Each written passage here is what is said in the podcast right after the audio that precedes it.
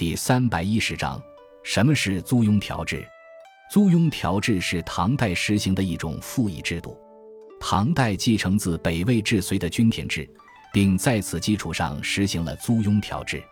其基本思路是政府按人丁分配土地，确保耕者有其田，然后再按人丁收取赋役，确保国家财政收入。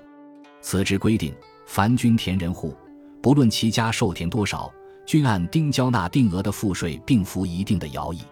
具体为：每丁每年要向国家交纳粟二担，称为租；交纳绢二丈，棉三两或布二丈五尺，麻三斤，称为调；服徭役二十天，视为正役。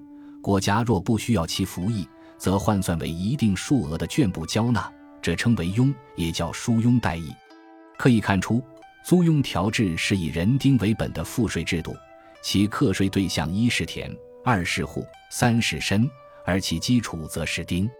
唐陆治江之总结为：有田则有租，有家则有调，有身则有庸。